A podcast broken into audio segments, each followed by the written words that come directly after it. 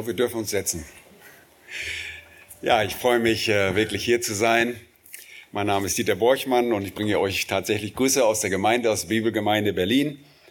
Und äh, wir freuen uns über die langjährige Freundschaft zwischen diesen beiden Gemeinden. Und äh, ich bin auch sehr dankbar, dass ich euch das Wort heute Morgen bringen darf. Wir bitten einfach den Herrn, dass er dieses Wort segnet und lassen es noch kurz tun. Herr, wir bitten dich, segne dein Wort an unsere Herzen, öffne unsere Herzen und lehre uns um deines Namens willen. Amen. Ja, ich predige in der Gemeinde durch das Markus Evangelium und äh, es ist einfach ein wunderbares Vorrecht, sich direkt mit dem Leben unseres Herrn Jesus Christus zu beschäftigen. Und dabei ist es so schön zu sehen, auf dem Weg dorthin, wie er handelt, besonders jetzt in Kapitel 8 und ich bin bringe euch einen Text aus Kapitel 8, Markus Kapitel 8, wie er speziell dort seine Jünger zurüstet. Der öffentliche Dienst Jesu ist bereits in Kapitel 8 vorüber in Galiläa. Er hat die äh, religiöse Elite einfach dort stehen lassen äh, und Jesus ist jetzt ab Kapitel 8, dort kommt die erste Leidensankündigung auf seinem Weg nach Jerusalem. Und es ist einfach interessant zu sehen, wie er sich Zeit nimmt, bewusst Zeit nimmt für seine Jünger, um sie zuzurüsten, um sie bereit zu machen für den Dienst, den sie in wenigen Monaten antreten werden. Wir befinden uns im Jahre 29 und in weniger als neun Monaten sind Sie diejenigen, die die Gemeinde Jesu Christi belehren sollen. Und man sollte erwarten, dass Sie alles verstehen, was man dort lehren soll in der Gemeinde. Aber das ist leider noch nicht so. Es gibt bei ihnen noch eine gewisse Kurzsichtigkeit. Und ich weiß nicht, viele von euch kennen, was wissen, was Kurzsichtigkeit beim Menschen ist, die optische Kurzsichtigkeit zumindest. Das ist etwas, wenn man etwas erkennen kann, was unmittelbar vor Augen ist, ist sehr scharf, aber das, was in der Ferne ist, ist alles undeutlich und verschwommen. Deshalb tragen einige von euch auch eine Brille und ihr denkt, na ja, Hauptsache ich sehe, was vor Augen ist. Nun, äh, ja, es ist immer sehr gut, wenn man die Geschwindigkeitsanzeige auf dem Armaturenbrett des PKWs deutlich lesen kann, aber es ist nicht so gut, wenn man nicht die Geschwindigkeitsschilder dazu lesen kann und dann in einer Fußgängerzone mit 70 oder 80 Sachen erwischt wird. Herr Polizist, ich konnte das leider nicht sehen. Das gilt nicht. Nun, Kurzsichtigkeit muss im geistlichen Gebiet auch entfernt werden. Und Jesus ist wirklich dabei, seine Jünger so geduldig zu belehren. Und manchmal kann man denken, oh, was sind das für Trottel? Und dann denke ich, naja, so ein Trottel bist du auch. Ich, ich muss auch oftmals Dinge öfter lesen, damit ich sie begreife.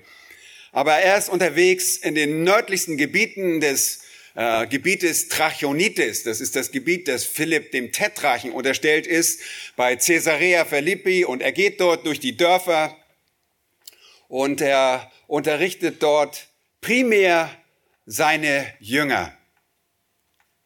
Und die Jünger sehen einfach nicht klar. Sie sehen einige Dinge sehr scharf, aber andere Dinge nicht klar. Und deshalb habe ich diesen Text nicht gewählt, aber das hat der Text ergeben.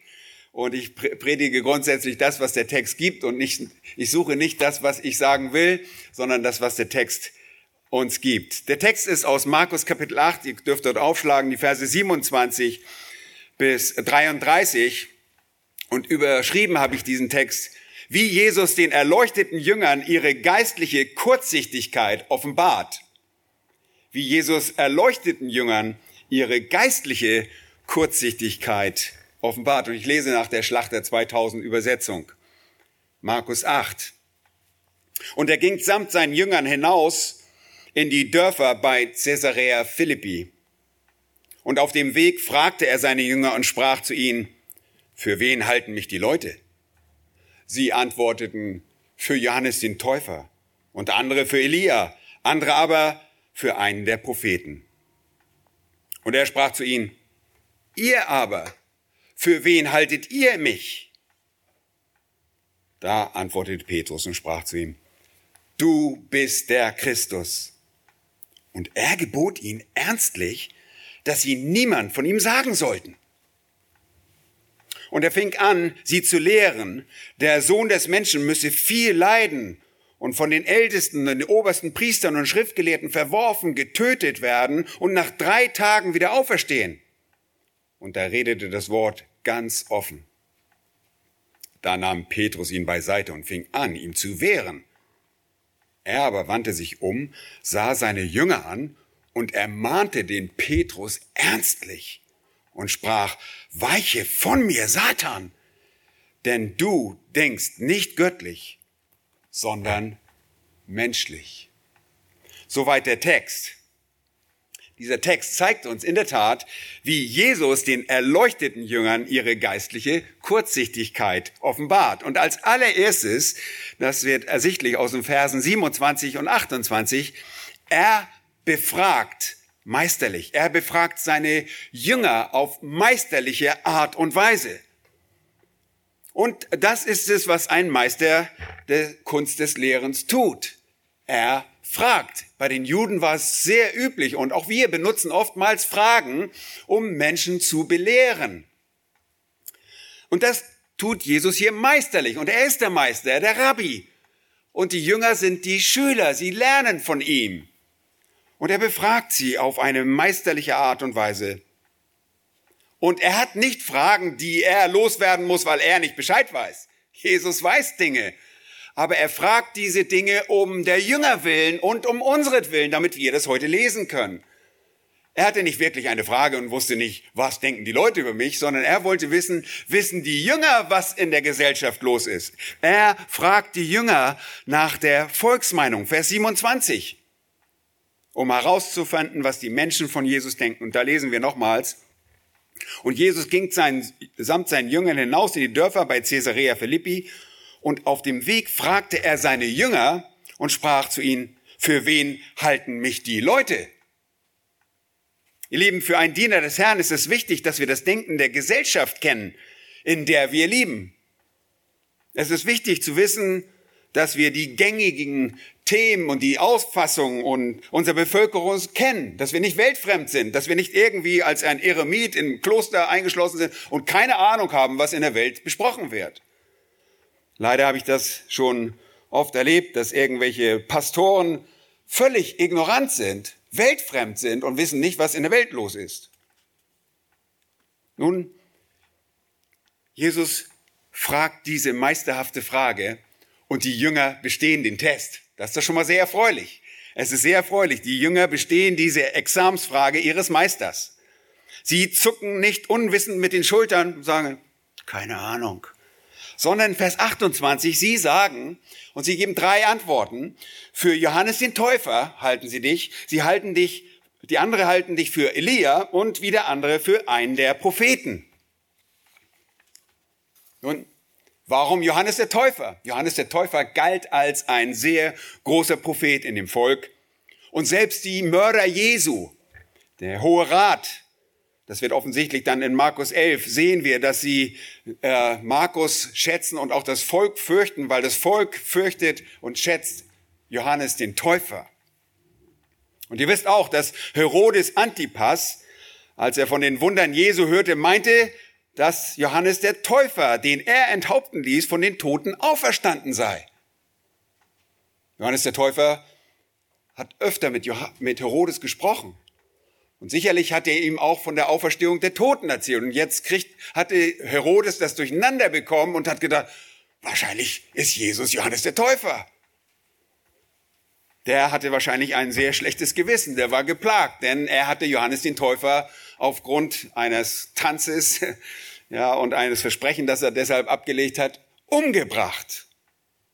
Er war sehr geplagt. Außerdem lesen wir von Johannes, in, dass Johannes der Täufer wirklich ein einflussreicher Mann war. Das war also die erste Meinung, die sie hatten. Das glaubte man unter dem Volk. Sie glaubten, Jesus sei Johannes der Täufer. Andere, die zweite Antwort, die sie gaben, war Elia. Da heißt es, andere hielten andere für Elia. Er, der bekannte Prophet des Alten Testaments, wurde aufgrund der Verheißung im Volk erwartet. Nun, zum einen wissen wir das, dass er was nicht ist. Er ist nie gestorben. Elia starb nicht, sondern er fuhr mit feurigen Pferden, er fuhr im Sturmwind auf zum Himmel, nachzulesen im 2. Könige Kapitel 2, Vers 11. Als er vor den Augen Elisas in den Himmel aufgenommen wurde und sie, die beiden Propheten so voneinander getrennt wurden. Und da man Jesus auch gerechtfertigterweise für einen Propheten hielt, glaubte man also, er sei entweder Johannes der Täufer oder er sei Elia, von dem wir auch am Ende im Alten Testament im Buch Malachi lesen. Und da heißt es nämlich am Ende in Kapitel 3, Vers 23, siehe, ich sende euch den Propheten Elia, ehe der große und furchtbare Tag Jahwes kommt. Nun, das Volk dachte, vielleicht ist dieser Tag jetzt da. Und jetzt ist Elia da. Jesus muss wohl der Elia sein. Hm.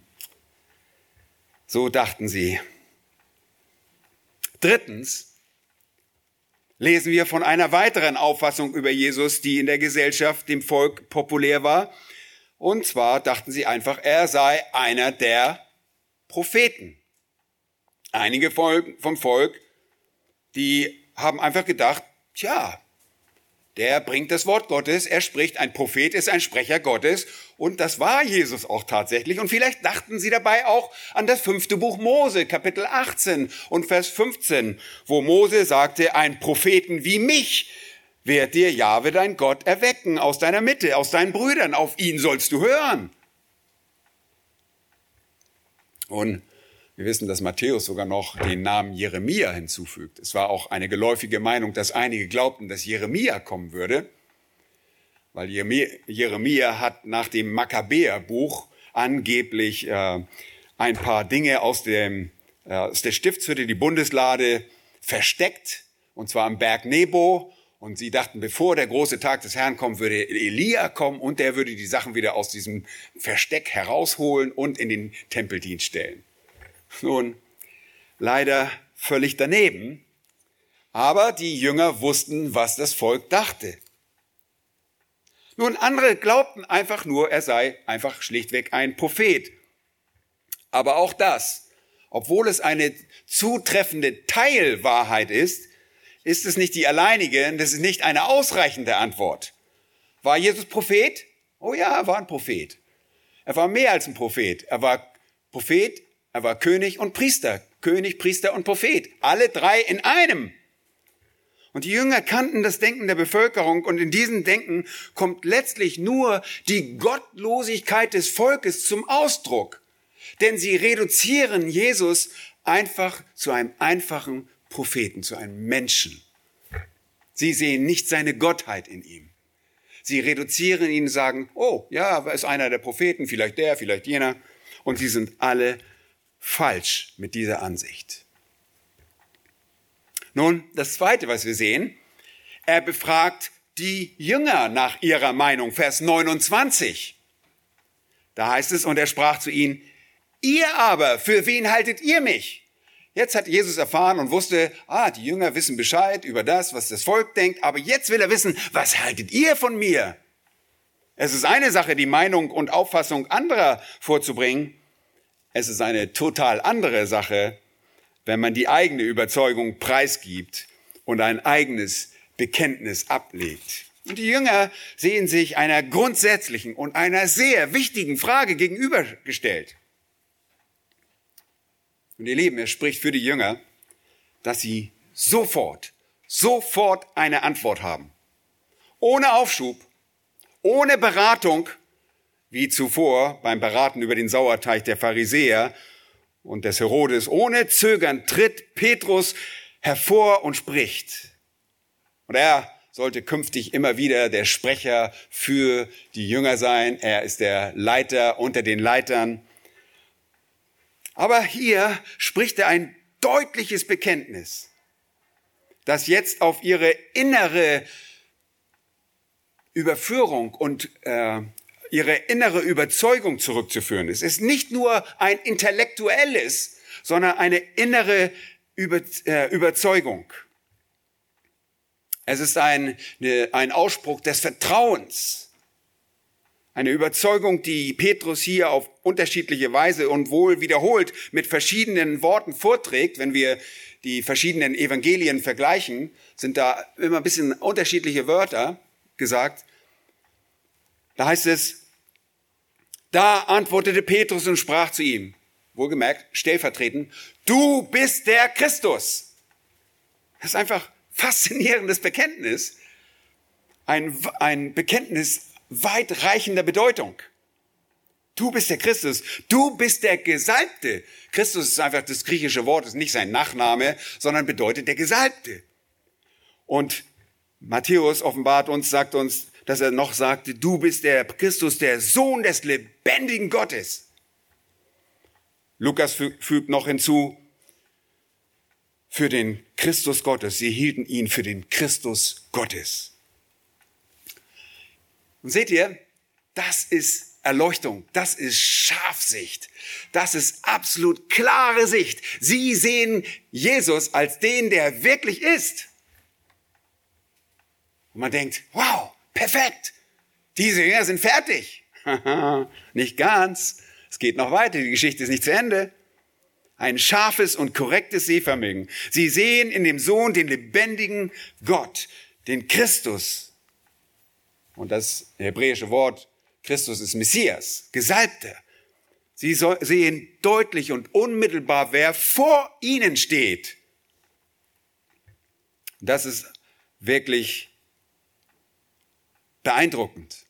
Nun, Jesus fügte hinzu, warum sie das so sehen konnten.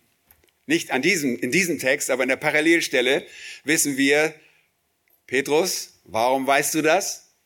Hat dir das irgendjemand von den Leuten hier im Volk gesagt? Offensichtlich nicht. Die haben nämlich gedacht, er wäre einer von den Propheten. Nein, Fleisch und Blut hat dir das nicht offenbart, sondern mein Vater, der im Himmel ist. Der Vater hatte ihm das offenbart. Er ist der Christus. Was bedeutet es, der Gesalbte zu sein? Ein Gesalbter wurde im Alten Testament wurde ein Prophet gesalbt, im Alten Testament wurde der König gesalbt und es wurden Priester gesalbt. Und Jesus vereint diese Dinge. Er übt seinen Dienst aus als Prophet, als Priester und als König. Und das dürfen Sie erkennen, auch wenn Sie das nicht voll verstehen. Und ich kann mir vorstellen, dass Petrus erstmal seinen Mund festgehalten hat, gesagt, was habe ich jetzt gerade gesagt? Ich habe gesagt, du bist der Christus. Ja, das hatten sie intellektuell schon begriffen. Schon vorher in Johannes 1 sehen wir ganz zu Beginn des Dienstes, sehen wir Andreas in Kapitel 1, Vers 41 im Johannesevangelium, findet er seinen Bruder Simon und sagt, wir haben den Messias gefunden. Aber das war nur eine intellektuelle Art und Weise.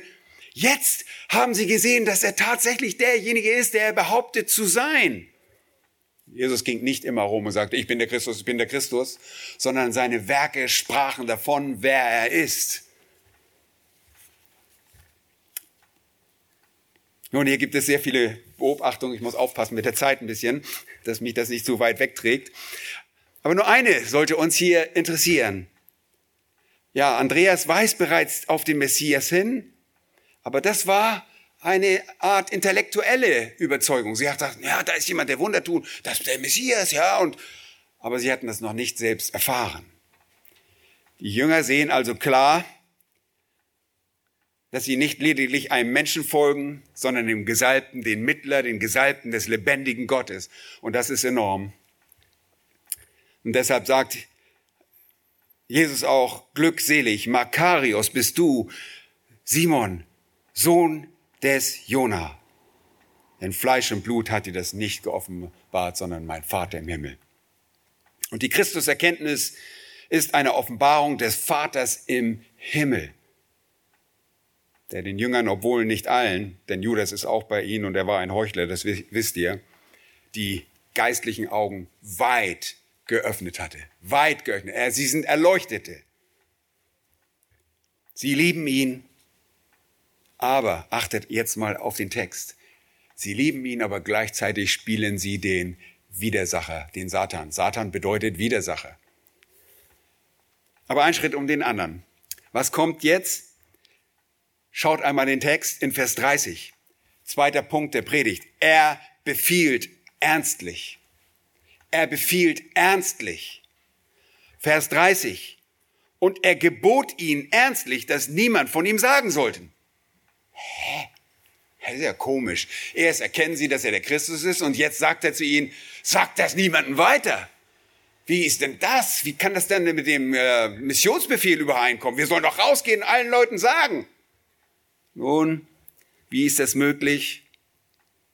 Das ist kein Widerspruch, sondern die Jünger sind nicht so weit, dass sie jetzt losziehen könnten. Wenn sie jetzt losziehen und den Menschen erzählen, dass er der Christus ist, dann würden die Menschen kommen wollen und ihn sofort zum König machen wollen. So ähnlich wie bei der Speisung der 5000, nachdem sie gesehen haben, oh, der kann uns Brot machen, den machen wir zum König. Da wollten sie ihn schon zum König machen. Es hätte einfach nur ein Chaos gegeben. Sie waren nicht so weit.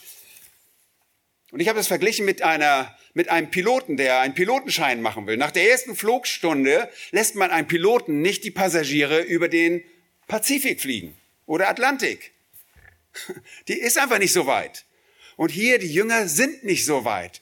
Sie sollen in ein paar Monaten so weit sein, um dieses Evangelium überall hinzutragen. Aber im Moment sind sie nicht so weit, denn offensichtlich verstehen sie einige Dinge noch nicht. Und das muss Jesus ihnen jetzt zeigen. Die Scharfsicht der Jünger, dass Jesus der Christus ist, musste das Gebot zum Schweigen zu folgen haben. Warum? Weil sie noch riesige Defizite haben, weil sie kurzsichtig waren. Sie konnten nahe sehen, aber sie konnten nicht sehen, was in der Ferne ist. Sie dachten, der Christus, oh, jetzt werden wir gleich neben Jesus in seinem Reich, neben ihm sitzen am Tisch. Wir leben, die Jünger streiten bis zu seinem Tod bis zum äh, oberen Saal streiten sie immer noch, wer der Erste sein wird, wer der Größte ist. Sie haben das nicht verstanden und schicken sogar noch äh, die Donnersöhne schicken sogar noch Mama vor und sagen, Mama, du hast doch eine Beziehung, deine, deine, deine Mutter ist doch, äh, du bist doch, du, bist doch verwandt mit denen. Kannst du uns nicht mal guten Platz besorgen? So wollten, so haben sie gedacht. Sie haben nicht verstanden, wer der Christus wirklich ist und was er tun sollte. Und jetzt sehen wir, Jetzt belehrt er sehr deutlich. Das ist das dritte Punkt. Er belehrt deutlich. Vers 31 und 32a. Und er fing an, sie zu lehren. Der Sohn des Menschen müssen viel leiden und von den Ältesten, den obersten Priestern und Schriftgelehrten verworfen und getötet werden und nach drei Tagen wieder auferstehen. Und er redete das Wort ganz offen. Nun, er belehrt deutlich, erstens, wer die Feinde sind. Er zeigt ihnen, wer deutlich hier die Feinde wirklich sind. Er belehrt die Jünger, dass die Auseinandersetzung mit den religiösen Leitern der Juden, die sie in der Vergangenheit miterlebt hatten, schon in Kapitel 3 sehen wir eine so starke Auseinandersetzung, dass keine Umkehr für die dauerhaft blinden Pharisäer und Schriftgelehrten möglich war. Sie lästerten den Heiligen Geist in Kapitel 3 keine Umkehr für sie möglich. Und jetzt sagt er ihnen, er sagt ihnen, was genau geschehen wird. Nicht ungefähr und vielleicht, sondern er sagt, hier ist, was geschehen wird. Und das ist die erste Leidensankündigung Jesu in diesem Buch. In Kapitel 8, in Kapitel 9 kommt das nächste. In Kapitel 10 ein drittes Mal. Das müssen Sie dreimal hören. Denn Ihre Ohren, die tragen Sie in der Hosentasche. Ja, die haben irgendwie nicht, das hören Sie alles nicht. Ja, die denken immer nur, oh, er ist der Christus, wir werden gleich in, in das Königreich einmarschieren, die Römer werden, aus wen werden wir Hackfleisch machen, die drehen wir durch einen Fleischwolf, ne? Und dann gibt es äh, römische Hamburger und nein. Jesus sagt, hier sind die Feinde. Es sind die Ältesten, es sind die obersten Priester und es sind die Schriftgelehrten. Und ich fasse diese drei zusammen. Diese drei machen den sogenannten Sanhedrin aus, den jüdischen Sanhedrin. Das ist der Hohe Rat, die höchste Regierungs- und das höchste Richterkollegium der Juden. An der Spitze stand der oberste, der hohe Priester. Es waren 71 Mann und dort war der oberste, der, der hohe Priester, der aus den Sadduzäern gestellt wurde. Dort gab es Sadduzäer und dort gab es Pharisäer in diesem Hohen Rat.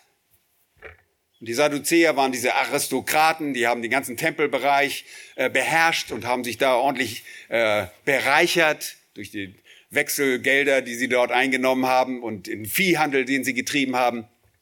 Aber sie saßen im Hohen Rat und sie konnten Jesus nicht ausstehen.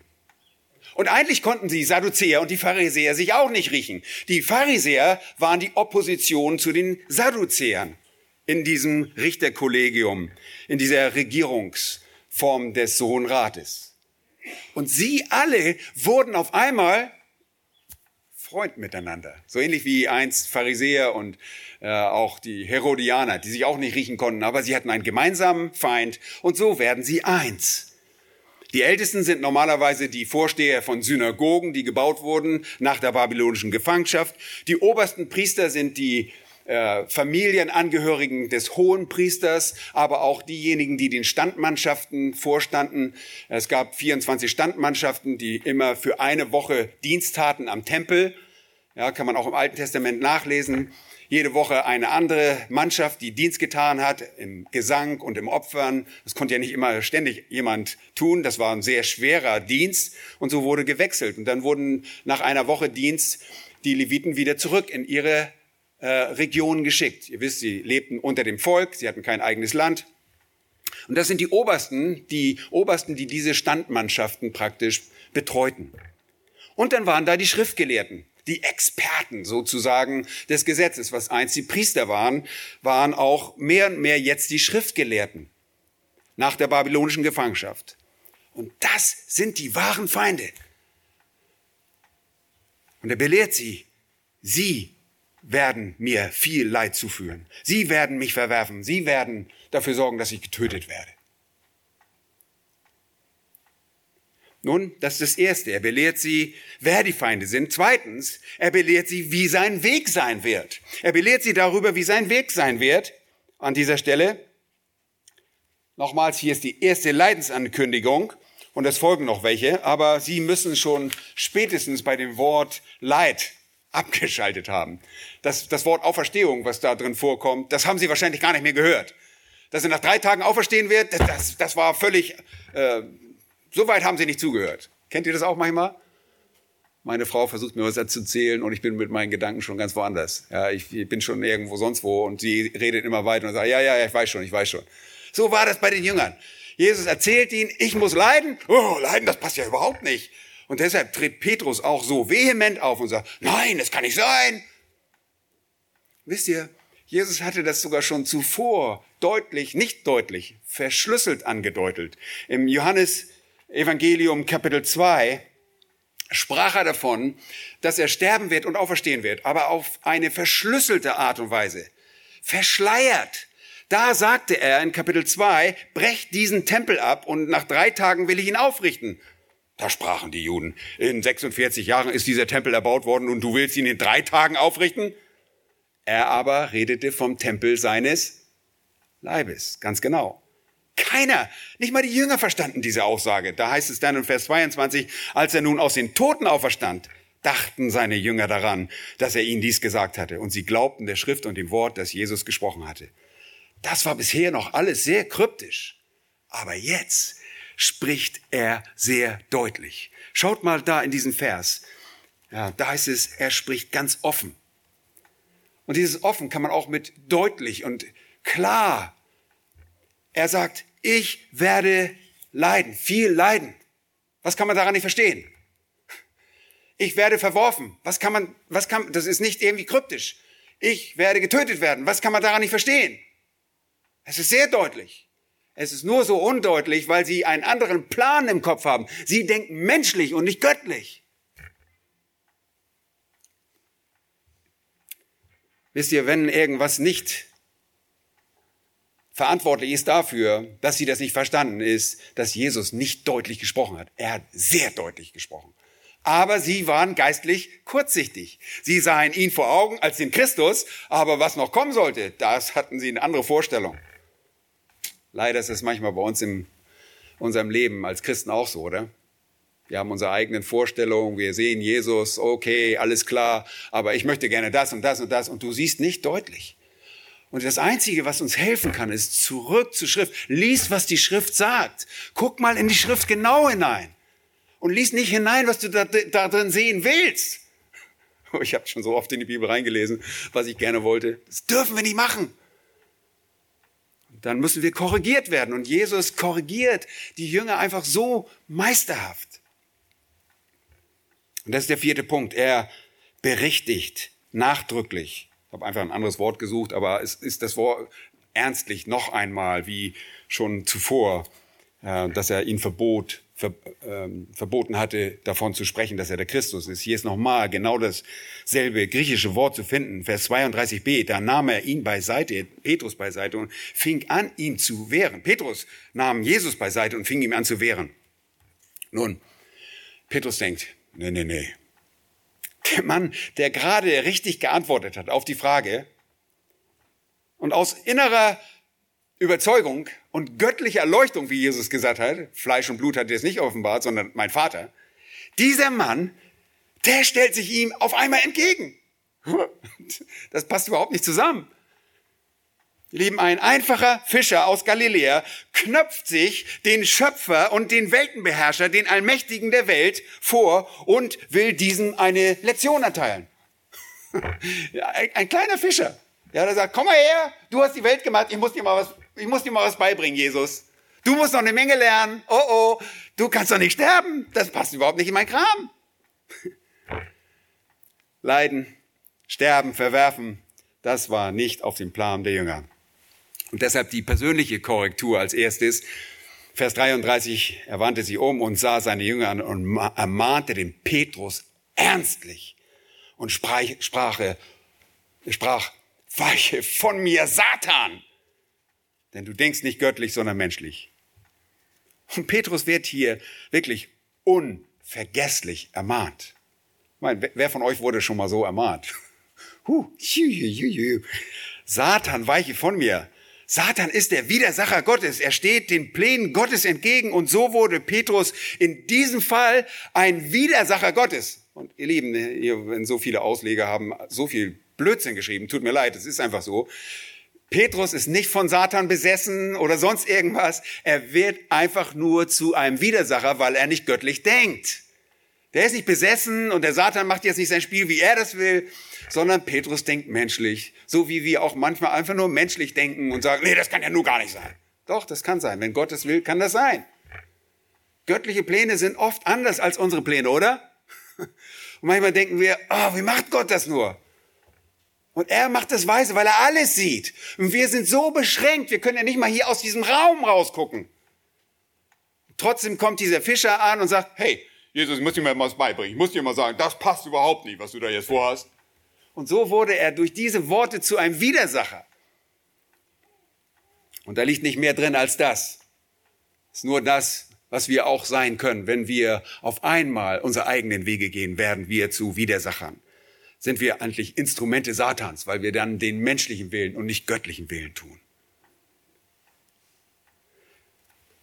Nun, Petrus hatte das begriffen und er schreibt später in seinem Petrusbrief, in Kapitel 2, Vers 19, als er zurechtgewiesen wird, sagt er, das ist Gnade, wenn jemand um Gewissenhaftigkeit gegen Gott Kränkung erträgt, indem er zu Unrecht leidet. Seht ihr? Jetzt sagt er, wie gut das ist, wenn man leidet.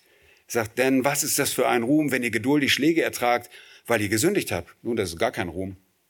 Wenn ihr aber für Gutes tun leidet und es geduldig ertragt, das ist Gnade bei Gott. Denn dazu seid ihr berufen, weil auch Christus für uns gelitten und uns ein Vorbild hinterlassen hat, damit ihr seinen Fußstapfen nachfolgt. Das ist ein veränderter Petrus, oder? Er hat es begriffen. Das ist der korrigierte Petrus, der hier noch an Kurzsichtigkeit leidet, aber sich letztendlich korrigieren lässt. Die Worte Jesu auch nicht sofort einsinken, und er nochmals und nochmals und nochmals, genau wie wir, immer wieder erinnert werden müssen. Wünscht ihr nicht auch manchmal, dass ihr einfach, dass alles vom Himmel fällt und ihr wisst alles und macht nie wieder alles verkehrt, nichts verkehrt? Ist nicht so, oder? Deshalb lasst euch auch korrigieren durch Gottes Wort. Wir haben das alle nötig. Jemand, der hochnäsig sagt, ich habe das nicht nötig, ich bin ohne Sünde, der ist ein Lügner. Ja, die unvergessliche Korrektur zweitens. Jesus sah dabei seine Jünger an. Er korrigiert nicht nur Petrus. In dem Text heißt es, und er sah seine Jünger an und ermahnte ihn. Der guckt immer die Jünger dabei an. Glaubt ihr, dass es in ihn unter die Haut gefahren ist, als sie das hörten? Weil Petrus war nur der Sprecher. Die haben alle so gedacht. Die waren alle genauso. Die haben auch gedacht, oh oh, ja, wir werden schön im Reich Gottes an, der, an seinem Tisch sitzen und die werden uns alle bestaunen. Ich werde rechts und du und links. Und jetzt kommt diese Korrektur. Ihr Lieben, in den Händen dieser Jünger, dieser Apostel lässt der Herr das kostbare Evangelium wenige Monate später. Und wie gesagt, es sind wahrscheinlich keine neun Monate mehr, dass Christus stirbt. Es ist Jahr 29, in 30 stirbt er bei dem Passamal. Und dann sind die Jünger die Autoritäten. Menschen orientieren sich daran, was die Apostel sagen. Sie blieben beständig in der Apostellehre. Und Kraft des Heiligen Geistes erleuchtete sie und lässt sie erkennen, was das alles auf sich hat. Und es ist so wunderbar, darüber nachzudenken und einfach zu fragen, wo brauche ich Korrektur? Und die Frage, die der Herr den Jüngern persönlich stellt, möchte ich dir auch stellen. Bekennst du Jesus als den Christus? Ist dein Bekenntnis ein kopflastiges? Weißt du das vom Kopf her? Und ist alles bei dir mechanisch, läuft alles mechanisch ab? Und gehst du wie, wie ein Roboter irgendwo hin? Ja, Sonntag, ich muss wieder zum Gottesdienst. Geh wieder in den Gottesdienst. Mittwoch, Bibelstunde. Oder ist das ein überzeugtes, du bist der Christus und du liebst den Herrn Jesus und du willst ihm dienen und du willst sein Wort kennenlernen. Wenn man jemanden liebt, dann möchte man hören, was er zu sagen hat. Verliebte Paare, die hängen immer zusammen. Die wollen, die wollen miteinander Gemeinschaft haben. Wenn du Jesus liebst, dann willst du hören, was er zu sagen hat. Frage dich, wo und welchen Stellenwert Jesus in deinem Leben hat. Oder verkennst du immer noch den Plan des Retters? Isolierst du den Plan Jesu, dass er zwar für dich gestorben ist, aber wie es aussieht, dass du für ihn wegen der Christus Nachfolge leidest? Trennst du das irgendwie?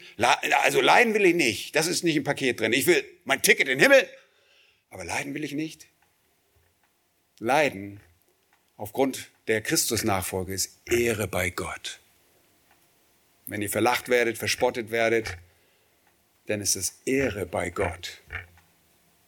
Nun, ich wünsche euch von Herzen, dass ihr euch korrigieren lasst. Wenn ihr geistlich kurzig sind, und ich muss mich immer wieder korrigieren lassen. Das passiert nicht nur normalen Gemeindemitgliedern, sondern auch den Hirten.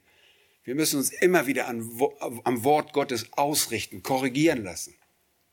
Das Wort Gottes zeigt uns, wo unser Herz wirklich ist. Es überführt uns. Es ist ein Richter der Gedanken und Gesinnungen des Herzens. Und dafür möchte ich beten, dass du dem Christus nicht nur nachfolgst, sondern ihn von Herzen liebst. Lass mich noch beten mit euch. Herr, von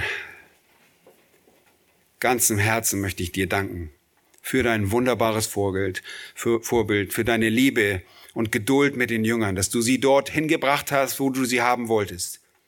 Auch wenn sie hartgesottene Personen waren, wenn sie schwierig waren. Herr, wir müssen zugeben, dass wir ja nicht viel einfacher sind. Danke, dass du so geduldig bist. Herr, wir möchten diese Geduld aber nicht ausreizen, sondern wir möchten, dass wir das, was wir glauben, auch wirklich glauben und danach leben. Wenn du der Christus und unser Retter bist, dann bitte sei du unser Leben, dass wir nicht mehr uns selbst leben, sondern dich als den Gekreuzigten. Und das bete ich für meine Geschwister hier. Danke für dein Werk und den Geschwistern der ECG an diesem Ort. Segne sie und ermutige sie. Hilf ihnen, dass sie klar sehen, nicht nur kurzsichtig, sondern auch eine Weitsicht haben für deine Pläne in ihrem Leben. In Jesu Namen. Amen. Amen.